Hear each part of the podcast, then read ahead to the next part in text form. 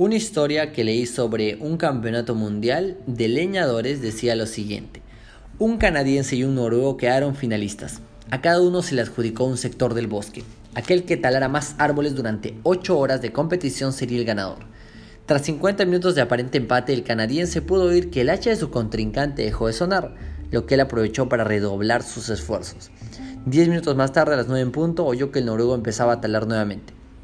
De nuevo parecía que iban talando intercambiando golpe tras golpe hasta que a las 10 menos 10 el canadiense oyó que el noruego se detenía. El canadiense continuó decidido a sacar el mayor partido posible de la debilidad de su adversario. A las 10 en punto el noruego retomó la competición durante otros 50 minutos, momento en el que volvió a parar. El canadiense decidió seguir entonces con su ritmo regular y constante, seguro como estaba que acabaría por ganar. El resto del día transcurrió de la misma manera cuando el silbato señaló el final de la competición. El canadiense estaba absolutamente convencido de que había ganado la prueba.